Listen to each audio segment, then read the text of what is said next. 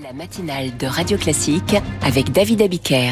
L'écho du monde chaque jour à 7h40, nouvelle chronique avec Christian Macarian. Bonjour Christian. Bonjour David.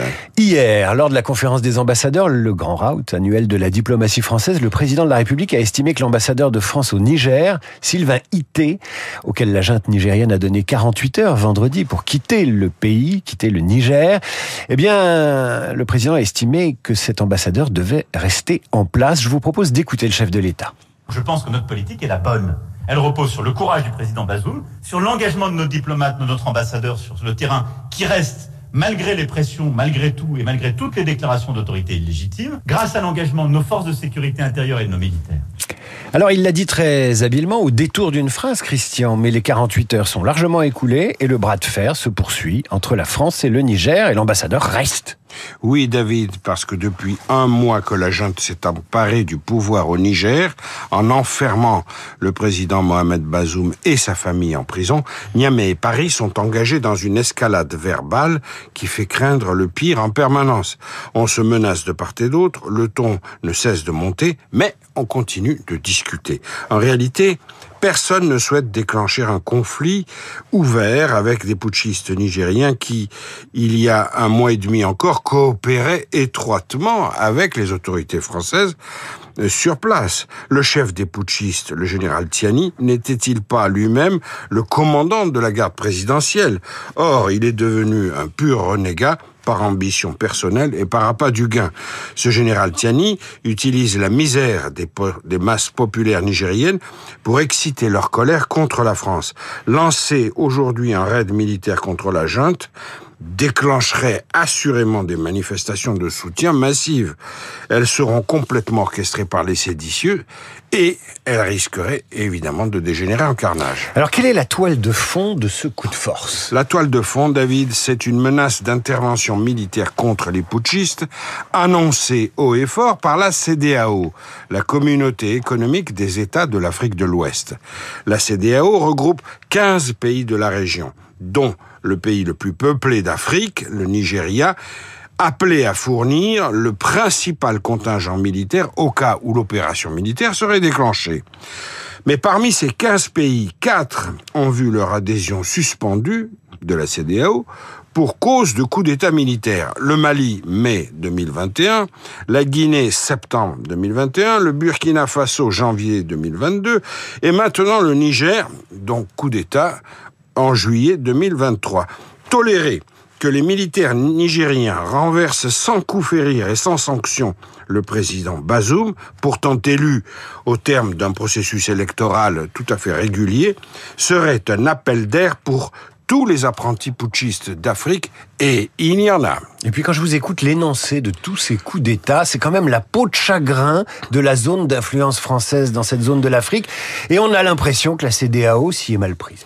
Oui, on peut le dire, cher David, très mal. Elle s'y est très mal pris. Le 30 juillet euh, dernier, par exemple, la CDAO a donné huit jours à la junte pour se retirer et regagner ses casernes. C'était le 30 juillet dernier. Huit jours, on était à la fin de la première semaine du mois d'août. Le délai est très largement dépassé et aucune sanction concrète n'a été arrêtée.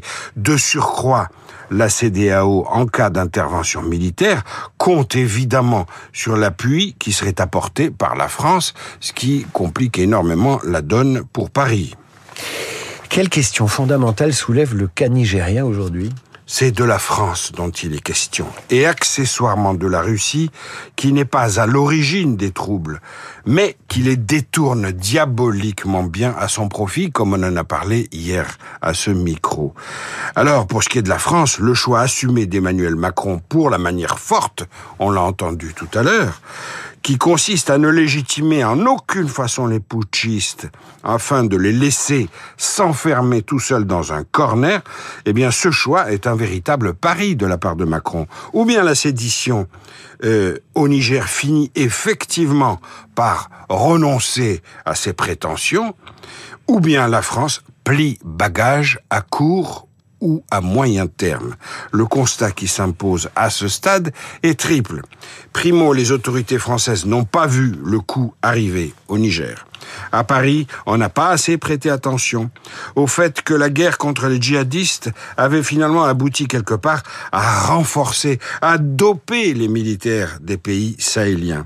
Les officiers se sont engrainés, puis se sont retournés contre la France, même si cela les conduit nulle part, d'où la cascade de coups d'État dont on vient de parler. Secondo, la France n'a pas pris la juste mesure de l'évolution des sociétés sahéliennes, notamment l'explosion démographique et le retard croissant du développement économique. Au Niger, la moyenne d'âge de la population est inférieure à 15 ans. 55% des enfants ne vont pas à l'école primaire et près de la moitié des 45% restants en sortent complètement analphabètes. Au final, cette jeunesse n'a pas de perspective d'emploi. Et enfin, tertio, les tentatives d'ouverture et de rapprochement stratégiques tentées par Emmanuel Macron dans la région pour élargir le cercle des intervenants euh, et s'assurer les bonnes grâces notamment de l'Algérie se soldent maintenant par une impasse. Oui, Alger soutient bel et bien les putschistes de Niamey contre la France. La carte de l'Afrique nécessite une très sérieuse révision de la grille de lecture française. L'écho du monde, très complet ce matin sur cette crise entre la France et le Niger qui implique aussi l'Algérie. Christian Macarian, merci. Et je donne un conseil aux collégiens, aux lycéens, aux étudiants qui nous écoutent. Chaque matin, vous prenez un atlas et vous écoutez la chronique de Christian Macarian en direct ou vous la retrouvez en podcast sur radioclassique.fr et vous deviendrez des cracks en géopolitique. À suivre, on fait le plein avec Marc Bourreau et son journal imprévisible avec le retour des pompistes dans les stations-service. Radio Classique.